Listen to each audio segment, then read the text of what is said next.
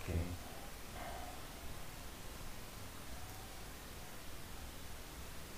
Então, estabelecendo motivação pura para esse estudo, para essa prática, que ela possa trazer benefícios para nós e para todos os seres sencientes, que todos possamos alcançar a iluminação, purificação, todo karma negativo alguma vez cometido por mim devido à minha ganância, raiva, ignorância sem princípio, nascido de meu corpo, fala em mente. Confesso agora e me arrependo em sua totalidade. Todo karma negativo, alguma vez cometido por mim, devido à minha ganância, raiva, ignorância sem princípio, nascido de meu corpo, fala em mente Confesso agora e me arrependo em sua totalidade. Todo karma negativo, alguma vez cometido por mim, devido à minha ganância, raiva, ignorância sem princípio, nascido de meu corpo, fala em mente. Confesso agora e me arrependo em sua totalidade. Então, refúgio Bodhicitta primeiro em tibetano, depois em português. Sanje Chodan Soki Chonama Janchu Badu Dani Kyatsuchi Dagi Jinso Jinpe Sonaki Drola pente sangue do pacho. Sangue chodan soki chonama Janchu bardu dani kyatsuchi Dagi jinso jinpe sonanki Rola pente sangue do pacho. No excelente Buda, da minha Assembleia Suprema, tomo refúgio até alcançar a iluminação. Pelo mérito da minha prática das seis perfeições, possa eu alcançar o estado búdico para o benefício de todos os seres sencientes. Quatro incomensuráveis. Possam todos os seres ter a felicidade e as causas da felicidade que possam ser livres do sofrimento e das causas do sofrimento, que nunca se separem da suprema felicidade, que é livre de sofrimento, que possam permanecer em limitada equanimidade, livre do apego aos que são próximos e aversão aos que são distantes. Possam todos os seres ter a felicidade e as causas da felicidade, possam ser livres do sofrimento e das causas do sofrimento, que nunca se separem da suprema felicidade, que é livre de sofrimento e possam permanecer em limitada equanimidade, livre do apego aos que são próximos e aversão aos que são distantes. Possam todos os seres ter a felicidade e as causas da felicidade, possam ser livres do sofrimento e das causas do sofrimento, e nunca se separem da suprema felicidade que é livre de sofrimento, e possam permanecer em limitada equanimidade, livre do apego aos que são próximos e aversão aos que são distantes. Louvor a Manjushri. Homenagem ao Guru, Senhor protetor de voz gentil, do qual a sabedoria, livre dos dois obscurecimentos, perfeitamente tudo ilumina, tal qual o sol. Percebendo ele toda a realidade, assim como é, segura um livro na altura do coração. Ressoando com sessenta tons melodiosos, ele atende com cuidado amoroso, como para um filho único toda a multidão de seres atormentados pela agonia do manto negro da ignorância na masmorra da existência cíclica. Trovejando ferozmente como um dragão, ele despedaça o transe das aflições e quebra os grilhões de ferro do karma. Brandindo a espada que corta os tormentos nascentes, dispersando a escuridão da consciência, primeiro entre os filhos dos vitoriosos, que completamente corporifica as qualidades da pureza primordial e dos dez estágios perfeitos, adornado com cento e dois ornamentos, dissipador de obscuridades mentais, aquele de voz gentil, me prostro diante de ti. Então, agora o mantra de Manjushri, sempre imaginando Manjushri na nossa frente, emanando raios de sabedoria.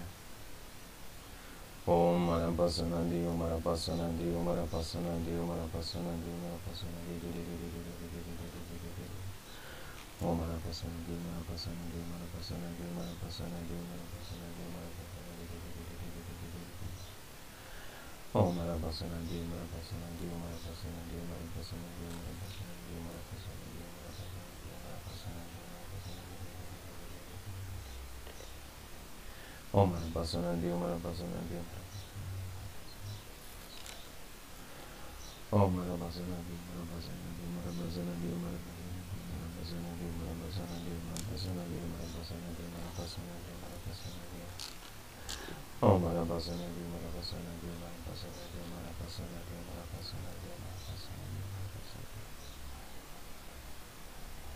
Om Ramazana Bim Ramazana Bim Ramazana Bim Ramazana Bim Ramazana Bim Om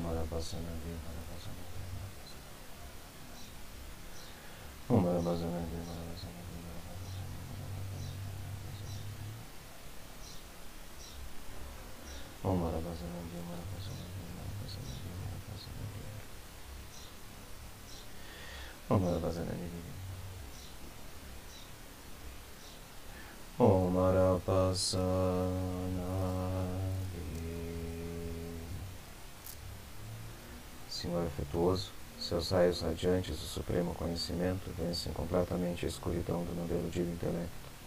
Por favor, conceda a luz da inteligência e autoconfiança que compreende as tradições do cânone, comentários e textos raiz. Que todos aqueles que desejam engajar-se no estudo ou mesmo fazer uma pequena pesquisa lhe contemplem sem qualquer obstrução, protetor de voz gentil.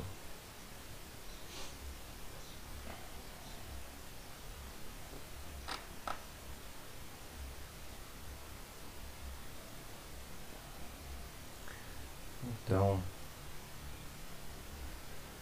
pessoal, vocês estão me ouvindo bem? Teu áudio tá um pouco estranho, Daniel. Mas dá, dá pra entender. Ok. Melhorou um pouco agora ou segue estranho?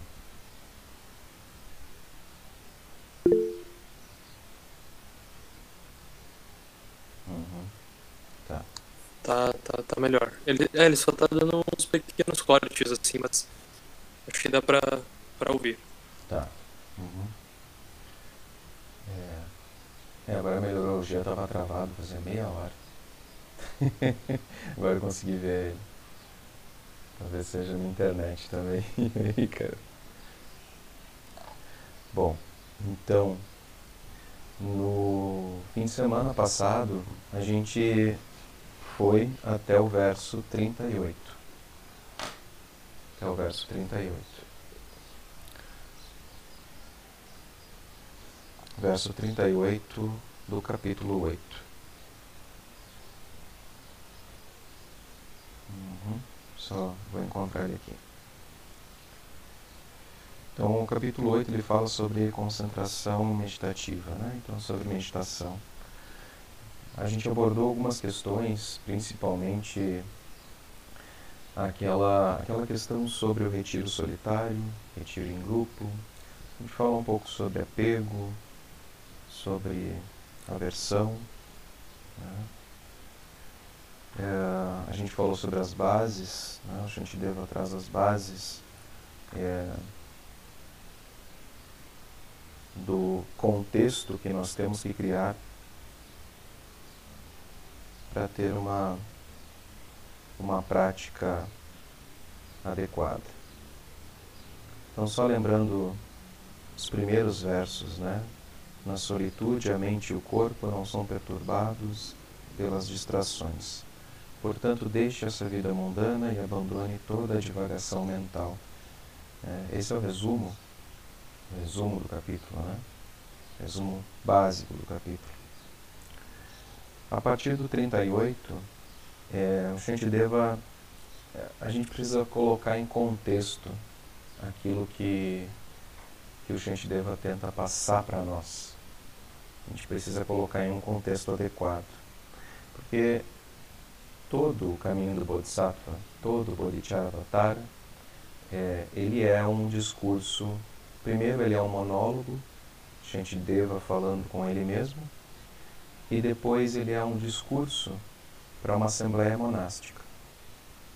Um discurso para centenas de monges. Então, esse é o público que o Shantideva se dirige. Ele fala com os colegas da Universidade de Nalanda. Então, os conselhos dele têm que ser colocados nesse contexto. São conselhos de um monge celibatário, um monge tradicional, um monge que passa a vida inteira dentro de um contexto de clausura né, e que passa esses conselhos para os iguais, para outros monges. Então isso é importante que a gente tenha em consideração. Porque a partir do 38, é, Shantideva vai começar a apresentar estratégias para lidar com duas uh, emoções aflitivas, talvez as principais do budismo: desejo e apego. Né? Desejo e apego. Então, esse é o tema, basicamente, que ele nos traz. Né? A partir do verso 38. Nos comentários, né? nos comentários, é, especialmente nesse comentário do Kempo Kumpal, ele diz o seguinte: Em geral, existem muitos ensinamentos para abandonar os pensamentos é, que vagam, né? que vagueiam, os pensamentos é, que né, não, uma mente não concentrada. Né? Qual seria a melhor tradução de wandering thoughts? Wandering thoughts. Pensamentos que vagam? Isso, pensamentos vagantes. É, vagantes, né? Tá, é. Então se diz no comentário, né, existem vários ensinamentos para se tratar de uma mente inquieta, de pensamentos que vagam. E todo o Bodhicharyavatara, na verdade, é, tem como objetivo tratar esses ensinamentos. Tratar é, ensinamentos sobre como é, lidar com uma mente inquieta. No capítulo sobre a paciência, se lidou, né, se tratou de remédios específicos para a raiva. Então, capítulo 6, né, sobre a paciência. E no capítulo 9, que é o próximo, se vai trabalhar antídotos contra a ignorância. Né. No presente capítulo, se trata de remédios, né, de medicamentos, de antídotos com relação ao desejo e ao apego. Desejo e apego.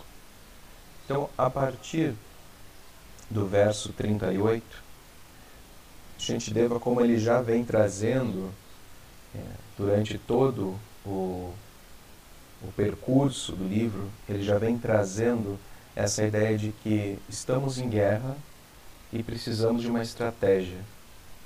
Nosso inimigo é a nossa própria mente. Que estratégias nós vamos tecer, que estratégia nós vamos usar para domar a própria mente?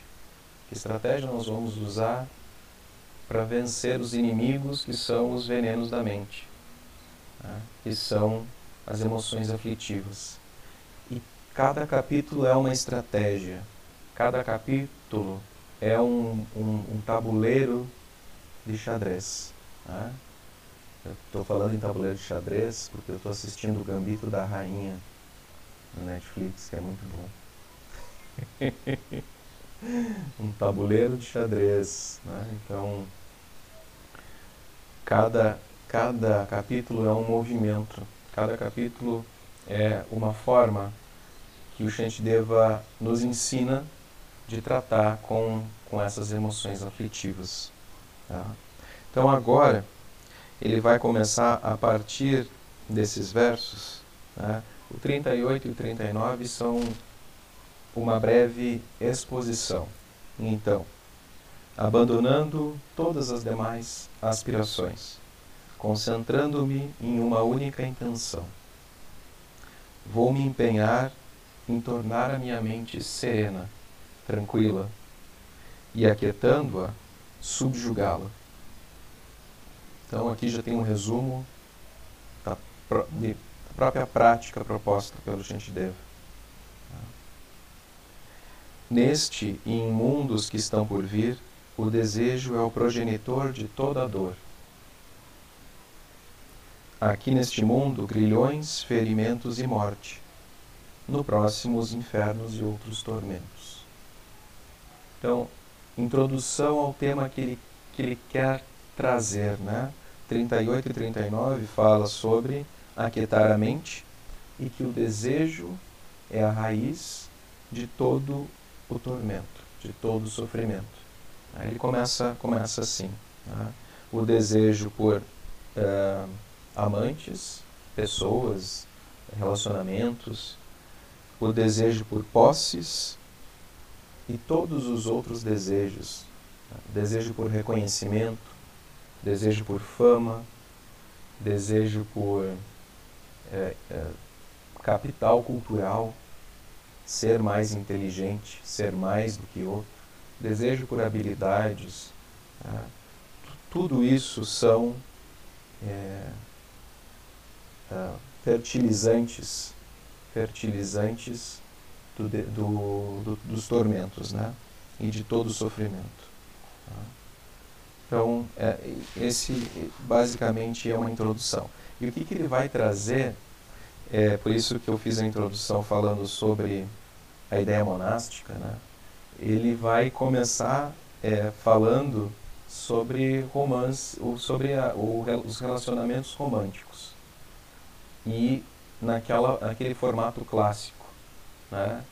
É, boy meets a girl, né? um, um um rapaz encontra uma garota, né? um menino encontra uma menina. Então, o, o tipo de relacionamento clássico. Né?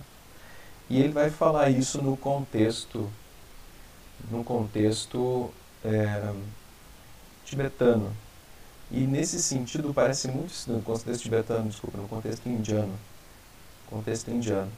E nesse sentido parece muito estranho, Pode parecer muito estranho para nós, mas a gente consegue, de certa forma, destilar isso, né?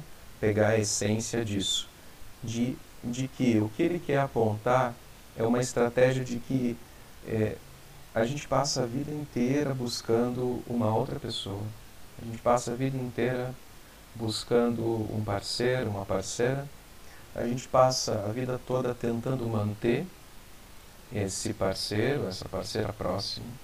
E invariavelmente isso também passa, isso é impermanente e quando a gente menos espera, a situação toda ela se desfaz. Então a pergunta que ele coloca por trás disso é: por que nós fazemos isso? Por que nós nos esforçamos tanto desejando uma outra pessoa? E ele vai nos dar várias é, vários argumentos lógicos para não desejar o corpo de outra pessoa. Aqui o corpo de outra pessoa ele está colocado, porque são monges, como o corpo de uma mulher desejável. Está colocado como o corpo de, de uma parceira. Mas nós podemos colocar como, como qualquer outra pessoa, né? É, a gente pode colocar dentro da nossa experiência isso, né? Não necessariamente é, que ele está dizendo que o corpo da mulher é sujo que o corpo da mulher é impuro, mas que todos os corpos são impuros. Todos os corpos devem ser percebidos como como essa impureza, mas na forma de treinamento. Treinamento da mente para não se apegar ao corpo. Treinamento da mente para não se apegar ao corpo. Seguem me escutando bem?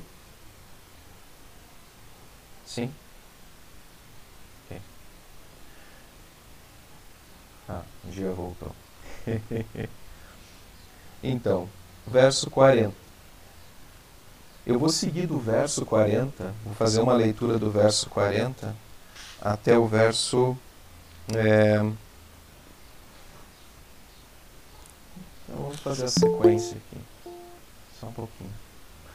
Então, verso, verso 40.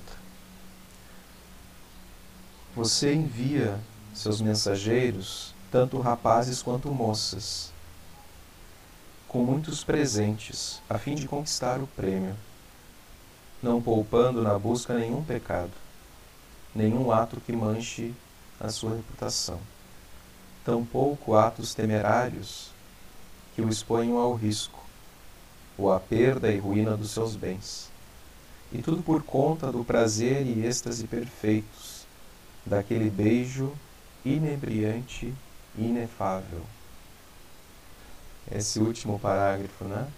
Tudo por conta desse momento desse beijo inebriante e inefável, por conta de um prazer momentâneo, todos nós já colocamos tudo em risco.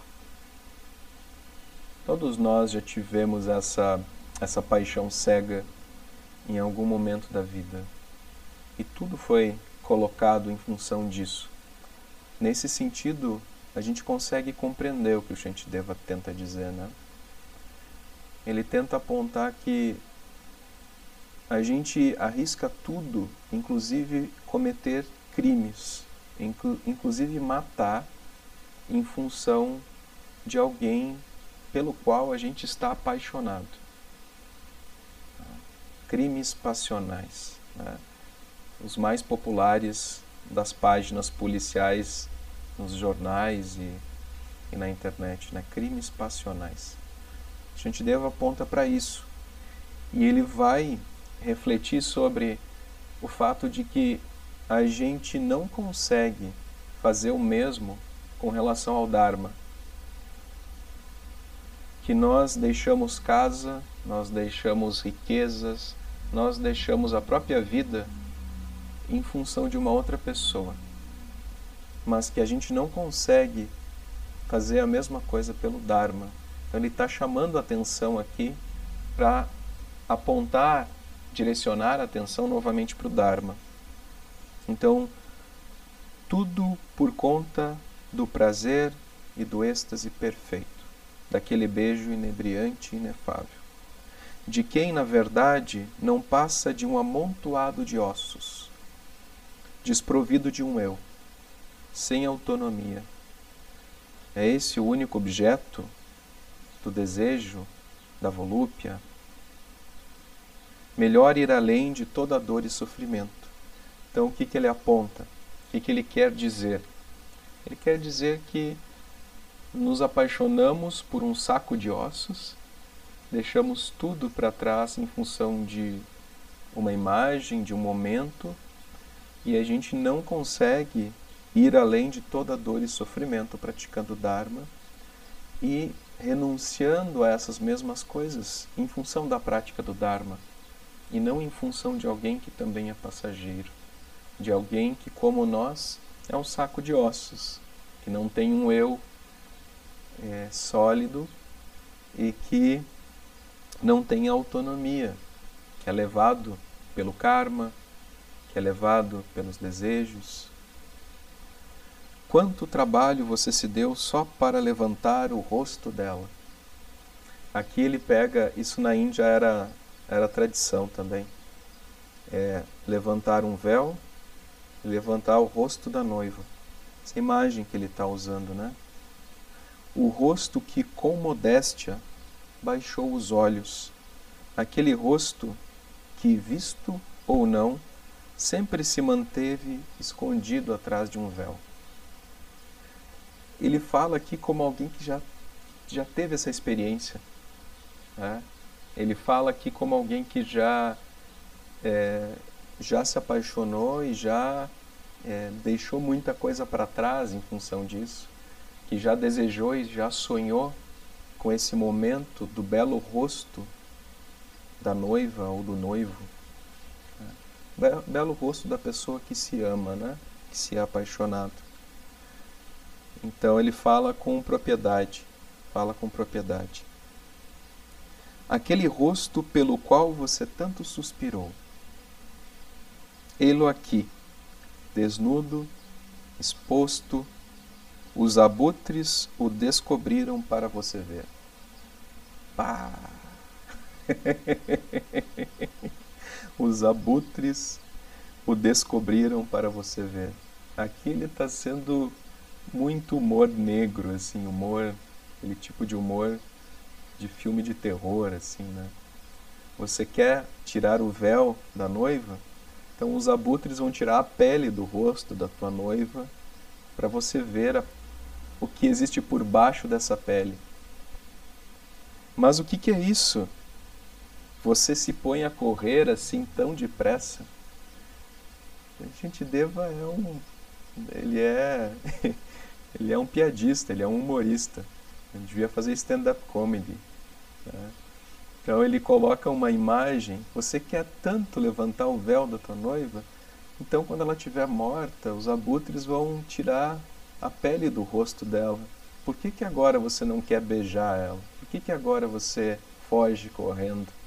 quando vê o que, que existe por baixo da pele. É isso que ele está dizendo. E ele está dando risada da gente, ele está rindo, rindo da gente. Né? Por que você corre assim tão depressa? Né? Parece que eu escuto ele dando risada, gargalhando.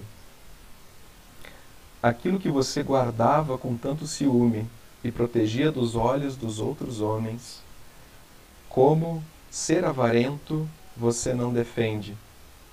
Agora que serve de comida às árvores do cemitério, as árvores, desculpe, as aves do cemitério. Então, deixa eu repetir, né? Por que você não defende isso que você defendia de maneira tão violenta?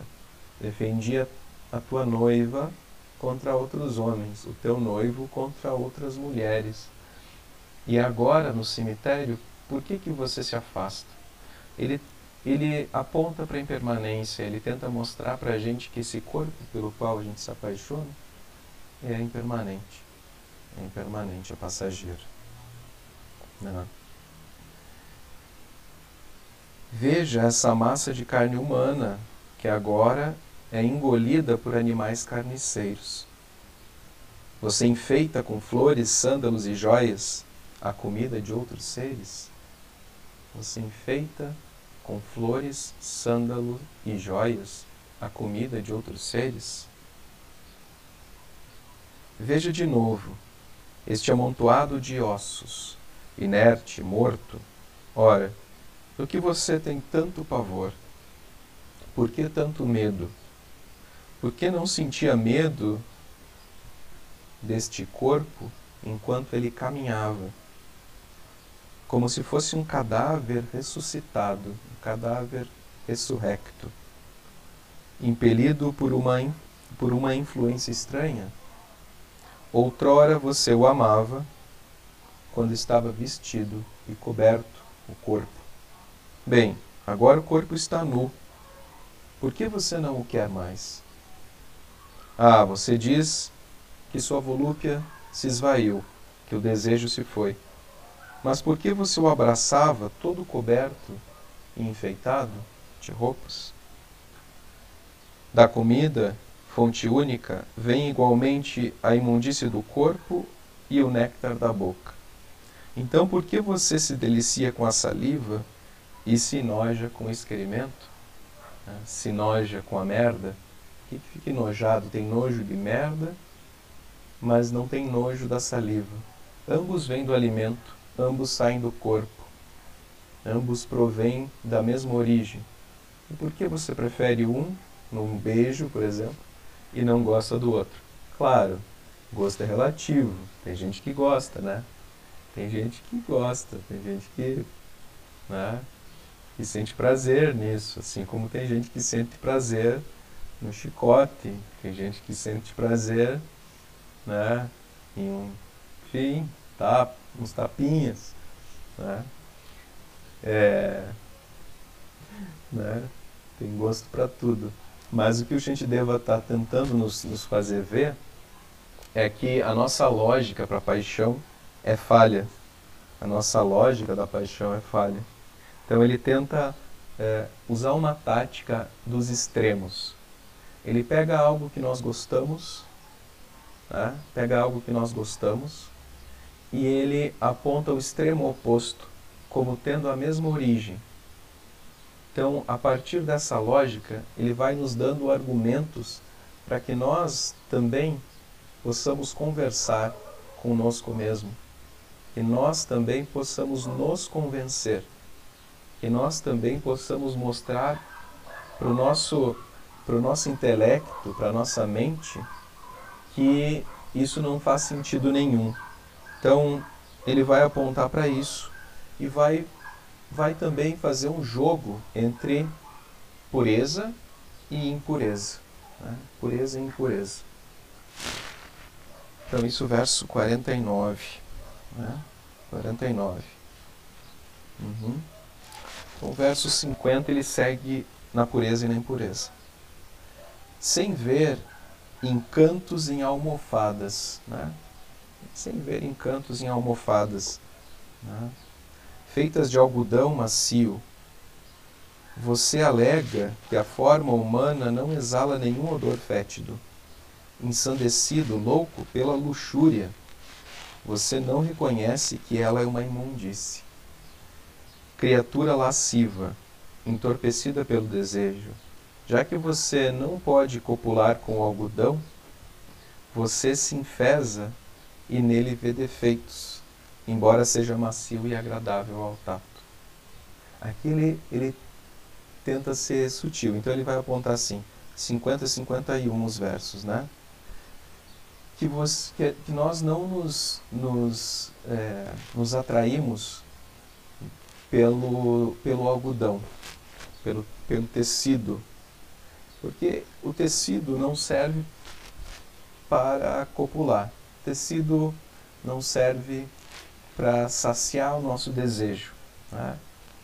Porém, a gente sente desejo por algo que é imundo, afirmando que o corpo humano não é de nenhuma forma fétido, né? mal cheiroso. Né? Mas, de fato, ele é uma imundície, Shantideva aponta. Então, o que ele está dizendo é que nós, entorpecidos pelo desejo, desconsideramos ou não nos chama atenção algo que é puro e, ao mesmo tempo, temos desejo e nos atraímos por algo que é impuro, somente pelo fato de que não podemos é, tirar prazer daquilo que é puro. Então, você vê defeitos no algodão, no tecido puro, na seda, no linho, embora ele seja macio e agradável ao tato. E prefere dar atenção para um corpo que é uma fábrica de excremento, é uma fábrica de, de merda. Né? E se você não tem nenhuma apreciação pela imundície, como pode aninhar em seu colo um saco de ossos amarrado por tendões e coberto por um reboco de carne. Essa, ah, esse, esse verso é pesado, né? Na verdade, você próprio está cheio de imundície e chafurda nela como um porco o tempo todo.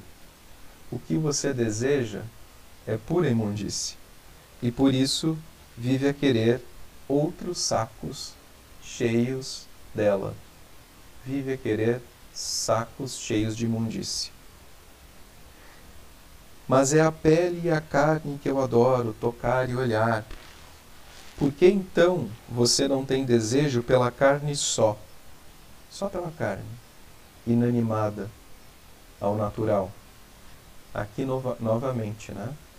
É, muitas pessoas têm desejo pela carne inanimada, pela carne natural, especialmente os argentinos. Né?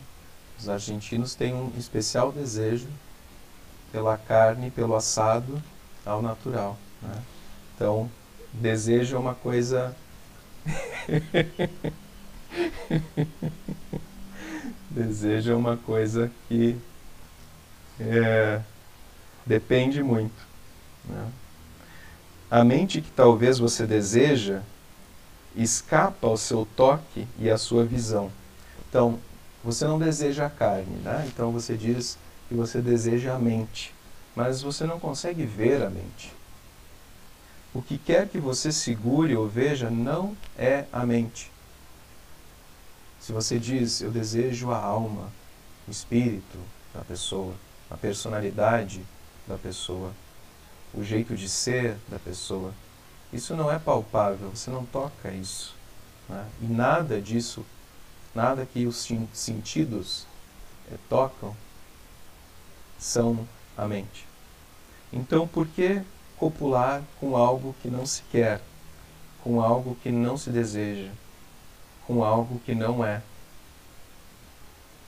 Deixar de entender a natureza impura da carne de uma outra pessoa talvez não seja tão estranho, mas não enxergar a natureza imunda do próprio corpo é sem dúvida muito estranho. Então, observar o outro, idealizar o outro, talvez seja compreensível, né? Mas nós que, que nos eh, não conseguimos fugir de nós mesmos, que, que limpamos, nos limpamos quando vamos no banheiro, né? que percebemos o que entra e o que sai do nosso corpo, e sabemos o verdadeiro cheiro, o verdadeiro odor do corpo nós, observando o nosso corpo, considerarmos o nosso corpo algo puro, é estranho. Isso Shantideva diz. E aqui é importante fazer uma ressalva, né? É sempre, é sempre uma estratégia dentro de um contexto. Eu uso essa estratégia de ver a impureza do corpo quando eu sou apegado ao corpo. Isso é uma ótima estratégia para brasileiro, né? O brasileiro tem essa fixação com o próprio corpo. Né? Talvez não os brasileiros do sul, mas os cariocas com certeza têm. né? Então, talvez seja uma estratégia interessante para quem tem um apego muito grande à forma do corpo a academia, as cirurgias plásticas, a manutenção a todo custo de uma beleza que vai dia após dia decaindo. Então, essa é uma estratégia muito importante para que a gente não perca tanto tempo cuidando do corpo e não praticando.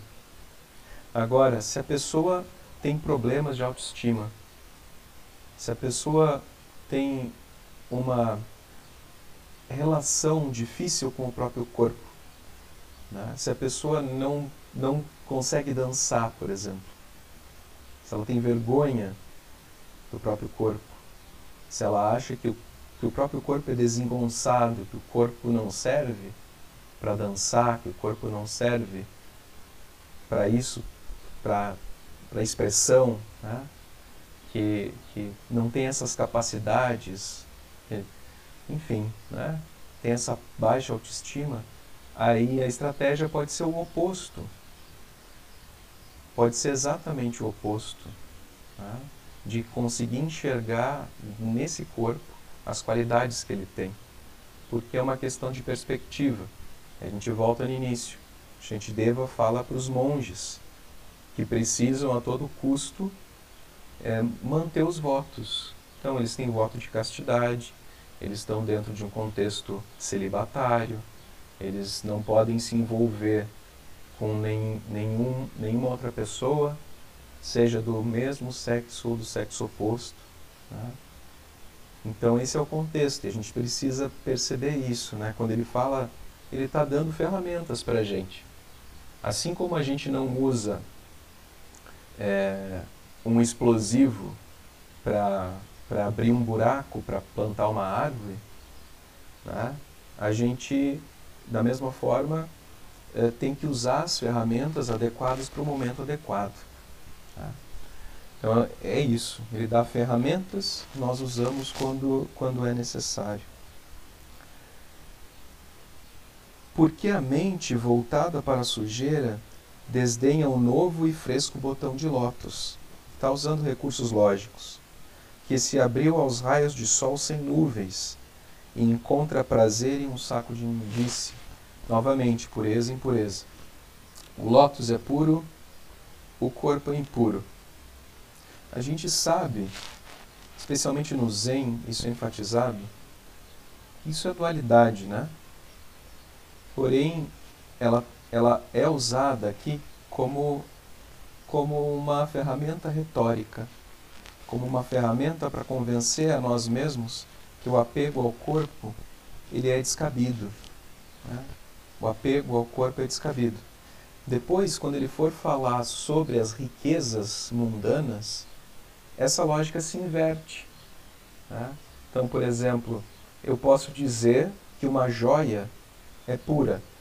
Uma joia é pura. Então, quando eu falo, quando o meu problema são os apegos às coisas mundanas, então eu vou observar só o aspecto negativo da joia também. Que eu não posso comer aquela joia, que eu não posso manter aquela joia sempre, que ela não tem utilidade, que ela pode ser pura, que ela pode ser limpa, mas que ela não serve para manter a minha vida. E assim por diante. Né? Então, a gente tem que perceber essa estrutura do texto. Como que se dá essa estrutura do texto. Né? E já que você não tem inclinação alguma para tocar um lugar ou objeto sujo, emporcalhado de excremento, por que você tem vontade de tocar o corpo de onde saiu o excremento? É a mesma coisa que você, é, é, não querendo se sujar, é, mexe no, na saída de esgoto da sua casa né? saída de esgoto da casa. E se você não tem desejo por aquilo que é sujo, por que você agora abraça e beija algo de um lugar tão impuro, gerado também por uma semente impura? Então ele está se referindo ao sêmen e ao óvulo, né? ao espermatozoide e ao óvulo, como algo impuro. Né? Então o corpo é gerado por fluidos que são considerados impuros, então ele está usando essa retórica. Você, essa aqui é grotesca. Você não tem amor pelos vermes mal cheirosos, minúsculos, que vivem na imundície. Pessoal com vermes na barriga, né? Pessoal com vermes nas tripas. Entretanto, você arde de desejo por uma forma humana, surgido da imundície e repleta, da, repleta de imundícies por dentro então, na perspectiva do Shantideva, a única coisa é que existe um, uma embalagem diferente na imundície. Existe uma embalagem diferente naquilo que é impuro. De sua própria sujeira você não tem nojo.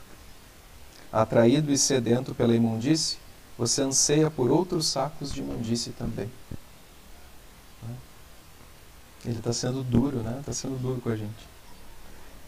E aí ele ainda vai dizer substâncias aprazíveis, substâncias atraentes, como a cânfora, arroz, as ervas frescas, se colocados na boca e mastigados e cuspidos fora, a própria terra fica por elas enxovalhada. Quer dizer, substâncias puras entram no corpo e se transformam em imundícia. Então, o corpo, na lógica dele, desse argumento, ele transforma aquilo que toca em imundície. Se você ainda duvida de tal imundície, embora seja evidente aos olhos de todos, vá até o cemitério. Vai ao cemitério. Vá e observe os corpos em decomposição. Os corpos fétidos lá abandonados. Quando a pele deles é arrancada, causa-lhe enorme horror e repulsa. Agora que você compreende isso, como pode ainda ter prazer em tal coisa? Então, novamente, estratégias, né? Ele vai apontar para decomposição do corpo como também um sinal de impureza, né? E ele faz até esse verso, até o 64, um debate lógico. Esse debate lógico com ele mesmo. Né? Um debate lógico com ele mesmo. Né? Depois, seguindo no 65, ele vai eh, afirmar que não adianta, não adianta, não, não faz sentido a gente se apegar a isso e tentar mascarar a realidade, tentar colocar, embelezar aquilo que é feio, tornar puro aquilo que é impuro. Então ele diz assim: a fragrância que agora perfuma a pele é o sândalo, a fragrância da pele da pessoa amada é o sândalo e nada mais. Entretanto, como é que o aroma de uma coisa faz com que você deseje outra? Como é que o aroma de uma coisa faz que você tenha desejo por outra? Então ele diz: é, o perfume que você sente daquela pessoa que você deseja não é dela Aquilo é uma enganação. Aquilo é uma máscara da realidade. E você deseja o perfume, mas não necessariamente a pessoa. Estratégia, novamente, né? Como que você pode. É, como é que o aroma de uma coisa faz com que você deseje outra? Então, muitos veganos usam inclusive esse argumento, e é interessante, né? De dizer que a carne por si só, ela não tem sabor. A carne por si só, ela tem um sabor ruim. Por isso que a gente coloca sal, por isso que a gente tempera, por isso que a gente enche de especiarias, para que a carne tenha um sabor que seja agradável. Mas se a gente fizer só a carne, ela vai ter esse sabor agradável? Essa é a lógica que o Shantideva tenta apontar para quando a gente está louco de paixão por, pelo perfume de alguém que a gente encontrou em uma noite. a gente sai, fica com alguém e aquele cheiro fica na roupa, fica em tudo, mas não é o cheiro da pessoa. É o cheiro do perfume que ela usou. E aquele cheiro nos lembra a pessoa. Mas a gente deseja, no caso, o cheiro, não a pessoa. Né? na lógica do Shantideva. Tá? Não é melhor deixar de desejar aquilo por que por natureza exala mau cheiro? A gente do mundo anseia pelo que é inútil. Com que finalidade passam perfumes? Com que finalidade usam perfumes? Pois, então, se esse aroma é na realidade sândalo, como pode ser a fragrância do corpo? E como que a fragrância de uma coisa leva a ter desejo por outra? Com os cabelos escorridos, as unhas compridas por cortar, os cabelos escorridos, com os dentes sujos e recendendo o mau cheiro de suas gosmas, o mau cheiro do seu né? Ele está descrevendo aqui uma coisa linda, maravilhosa. Né? O corpo, o corpo em si, o corpo concreto, o corpo físico, o corpo nu, tal qual ele é, sem cuidados, é uma cena de pesadelo. É isso que ele diz. O corpo sem o perfume do sândalo, o corpo sem o sabonete, o corpo sem as belas roupas, o corpo sem o cuidado do cabelo, o corpo sem alimentação adequada é uma cena de pesadelo. Então não é o corpo que a gente deve desejar. Não é o corpo que a gente busca. Não, pelo menos, o corpo ao natural. Por que nós buscamos tanto limpar e polir algo que não passa de uma arma que irá nos ferir? Os cuidados que as pessoas desperdiçam consigo mesmas, por ignorância, convulsionam o mundo com sua insensatez. Então, esse é o verso 69. É, deixa eu ver, tem alguma coisa aqui.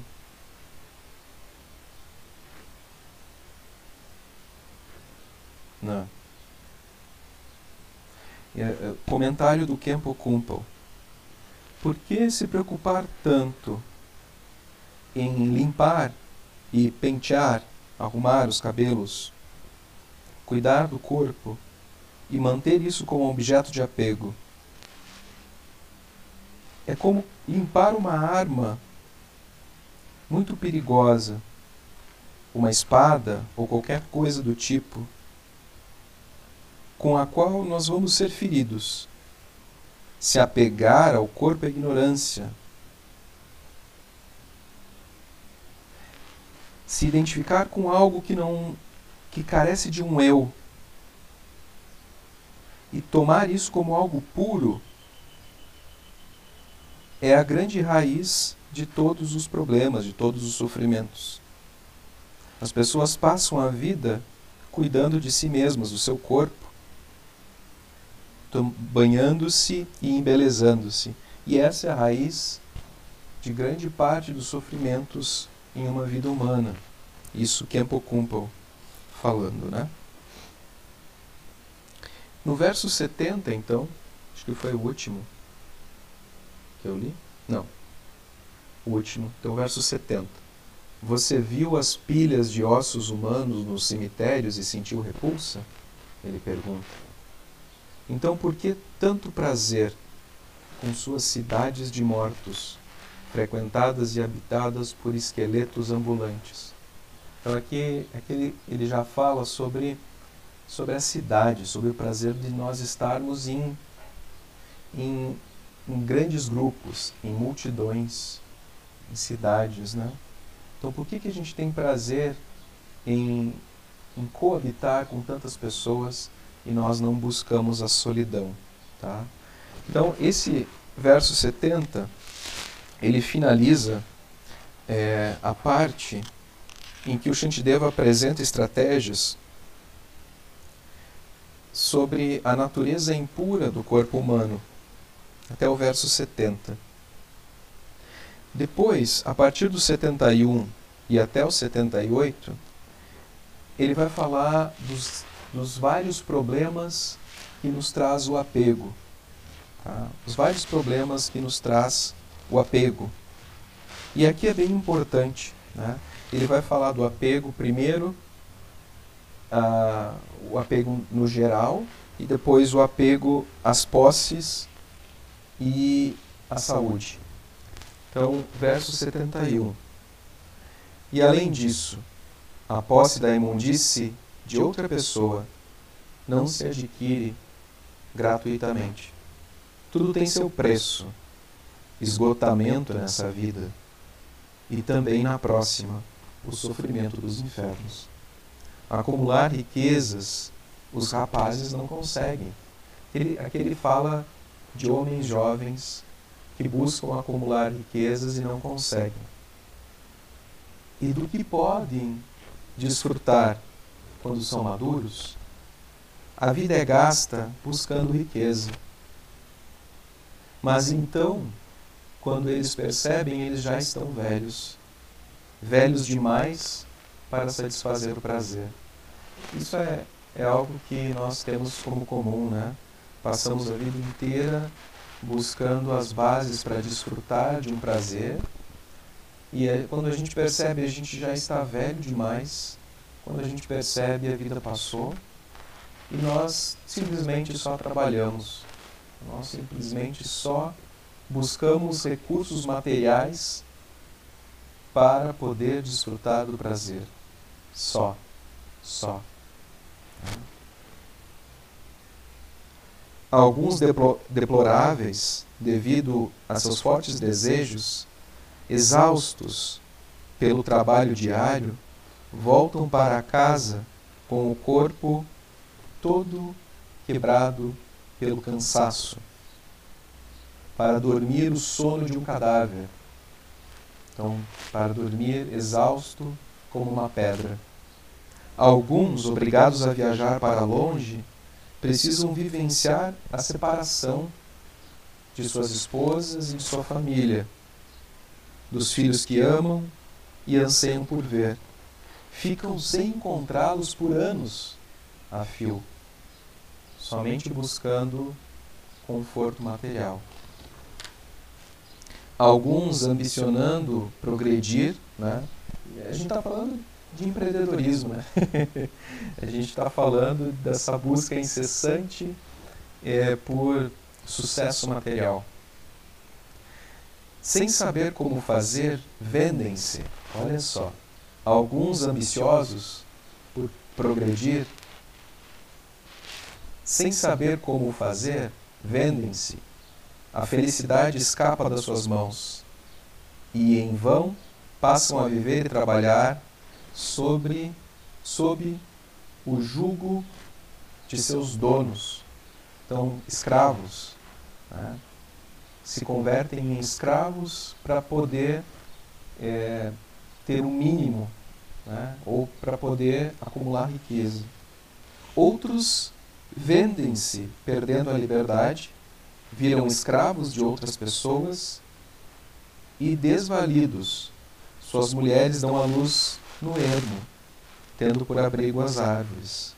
Alguns tolos iludidos pela ânsia de ganhar a vida decidem fazer fortuna na guerra, ainda que temerosos por sua vida, e ao buscar o lucro, o ganho, é somente a escravidão que encontram. Alguns, como fruto de sua ambição, têm o corpo retalhado, empalado em estacas pontiagudas. Alguns são feridos, vazados por lanças, ao passo que outros são exterminados. Fala de um contexto de guerra, fala de pessoas que buscam ganhos através da guerra e que não se importam em sacrificar o próprio corpo, muitas vezes, colocar em risco o próprio corpo, em função do dinheiro, em função das riquezas.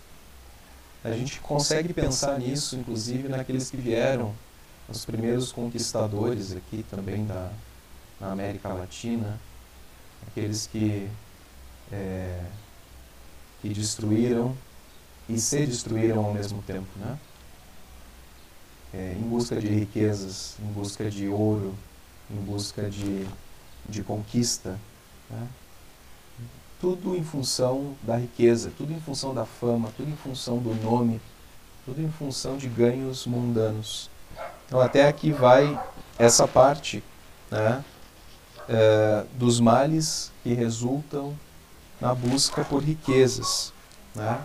E depois dos 79, e aí a gente termina aqui, do 79 ao 83, o Shantideva vai falar sobre é, deixar de lado o apego a essas, a essas posses. Deixar de lado o apego a essas posses. Então, verso 79.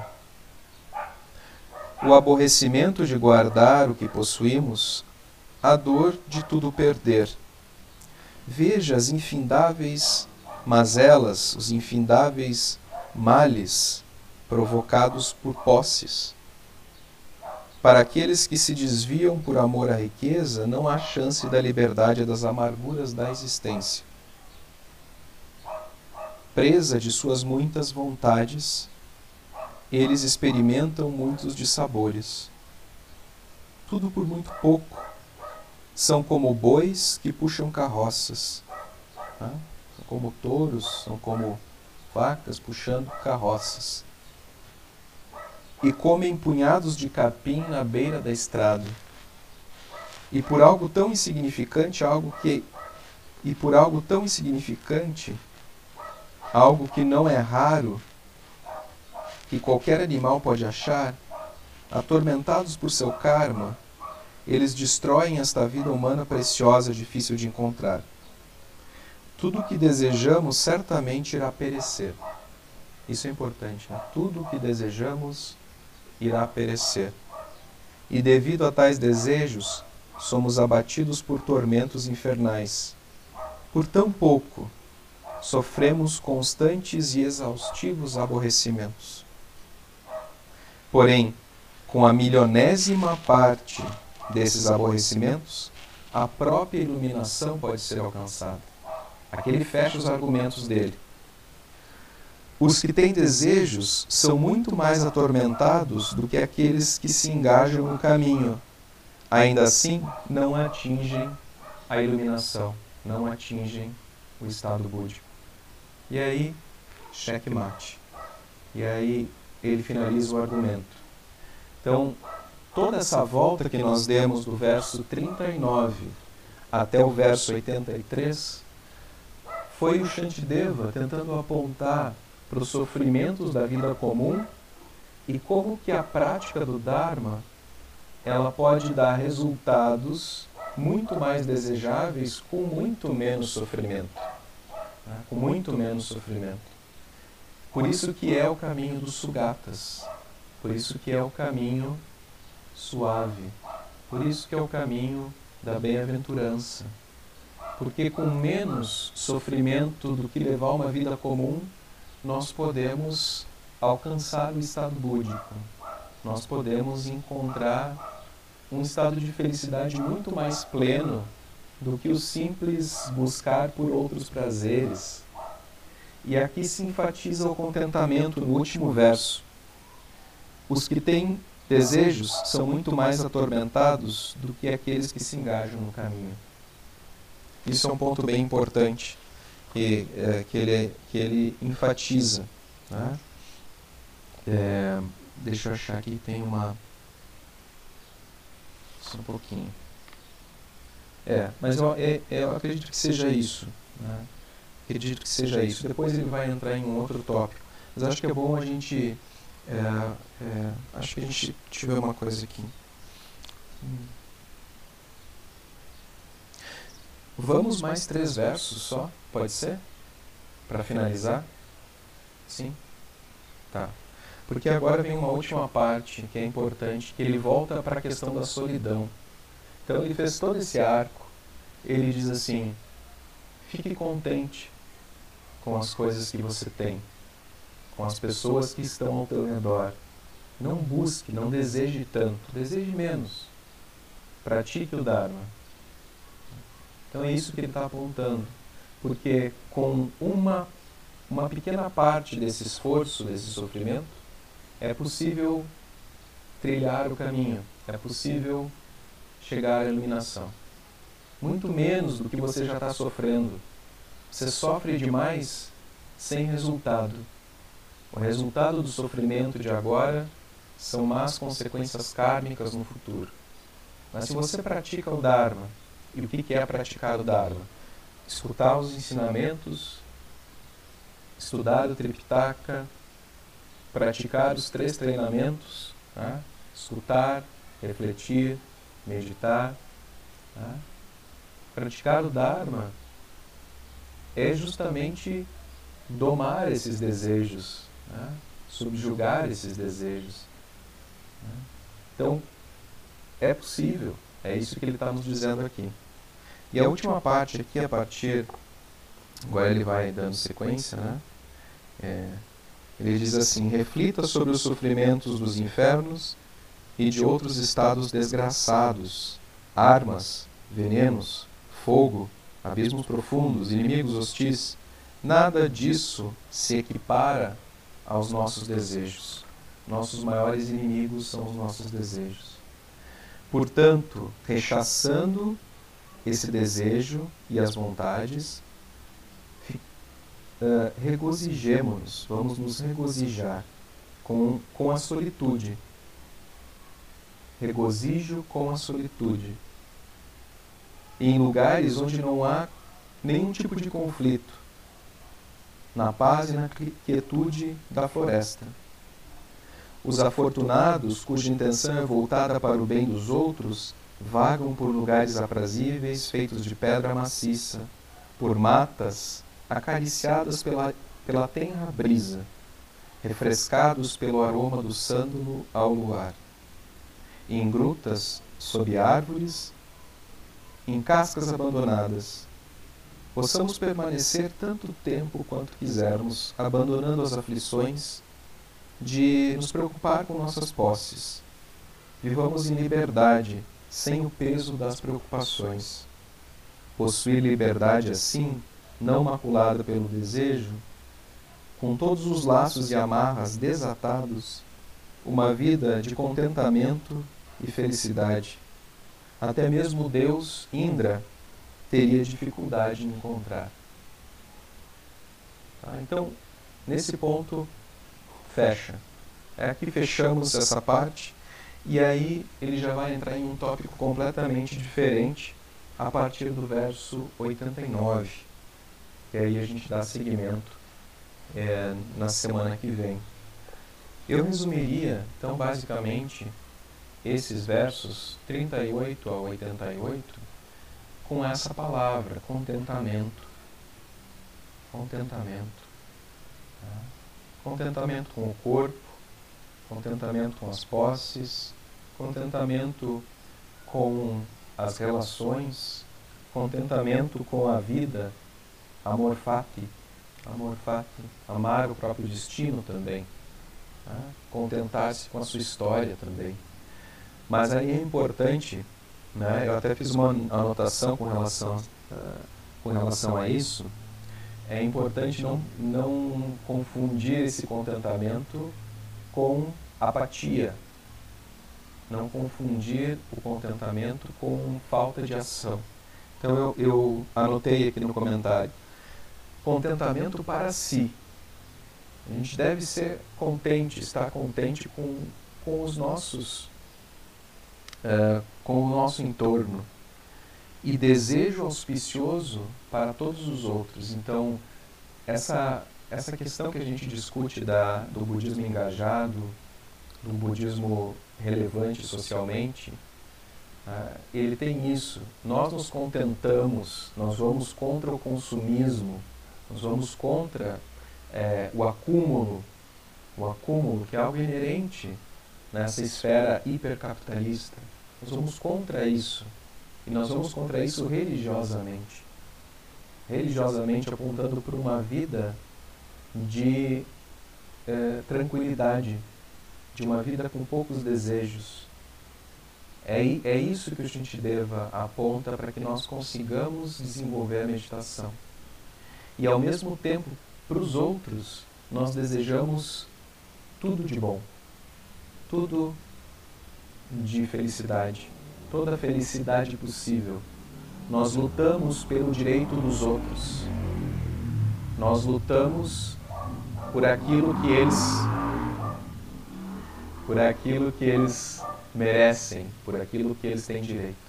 Isso é importante da gente levar em consideração, né? que não é passividade, não é passividade que se quer aqui, mas se quer uma, uma mente que não se perturba com o desejo, uma mente que não é prisioneira do desejo, seja de um corpo, seja de um carro, seja de uma casa, tá? que precisa ter o básico, mas que não precisa acumular, porque o acúmulo é uma prisão. O acúmulo é uma prisão. Eu acho que é isso. Esse basicamente seria o resumo. Assim, se vocês quiserem é, completar, é, comentar. É, colocar alguma questão, fiquem à vontade. Hoje foi pesado o assunto, né? Mas bem interessante essa, essas visões assim que às vezes a gente não se enxerga do jeito que somos, né? E aí dessa forma também não enxerga os outros do jeito que são. Achei bem interessante, assim, deu pra filtrar. Deu pra filtrar bastante, assim, o, essa, essas partes, eu acho que são bem aplicáveis. São aplicáveis, né, com certeza, mas a gente. Oi, Dani. Estão escutando? Sim. Sim.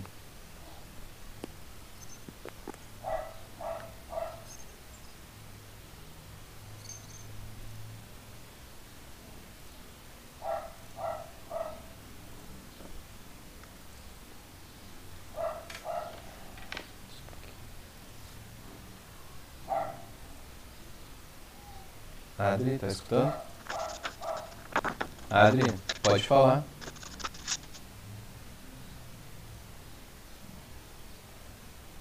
Quer falar, Adri?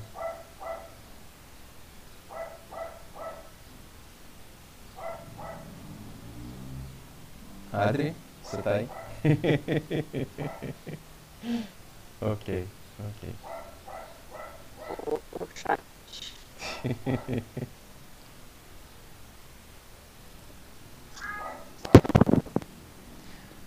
Bom, pessoal, eu acho que a Adri está com problemas técnicos. Está com problemas técnicos. Acho que a gente pode encerrar. Pode ser? Podemos encerrar. Eu acho que também tem, também parece que aqui para mim está bem lento. Então eu vou vou fazer a dedicação, tá?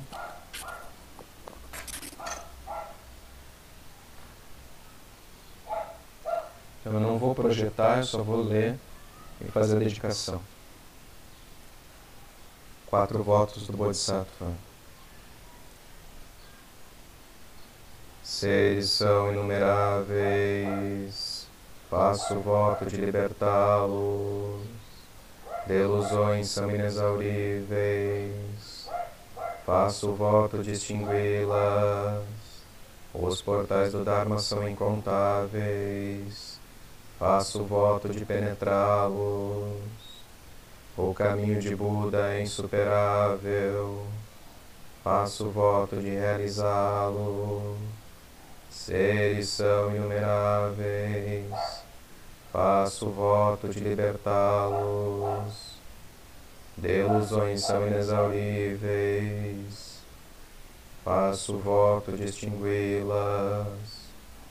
Os portais do Dharma são incontáveis, faço voto de penetrá-los. O caminho de Buda é insuperável, faço voto de realizá-lo. Seres são inumeráveis, faço o voto de libertá-los. De ilusões são inexauríveis, faço o voto de extingui-las. Os portais do Dharma são incontáveis, faço o voto de penetrá-los. O caminho de Buda é insuperável, faço o voto de realizá-lo. Que os méritos de nossa prática se estendam a todos universalmente, para que, junto com todos os seres, realizemos o caminho de Buda. Todos os Budas, através do espaço e do tempo, todos os Bodhisattvas Mahasattvas, Mahaprajna Paramita.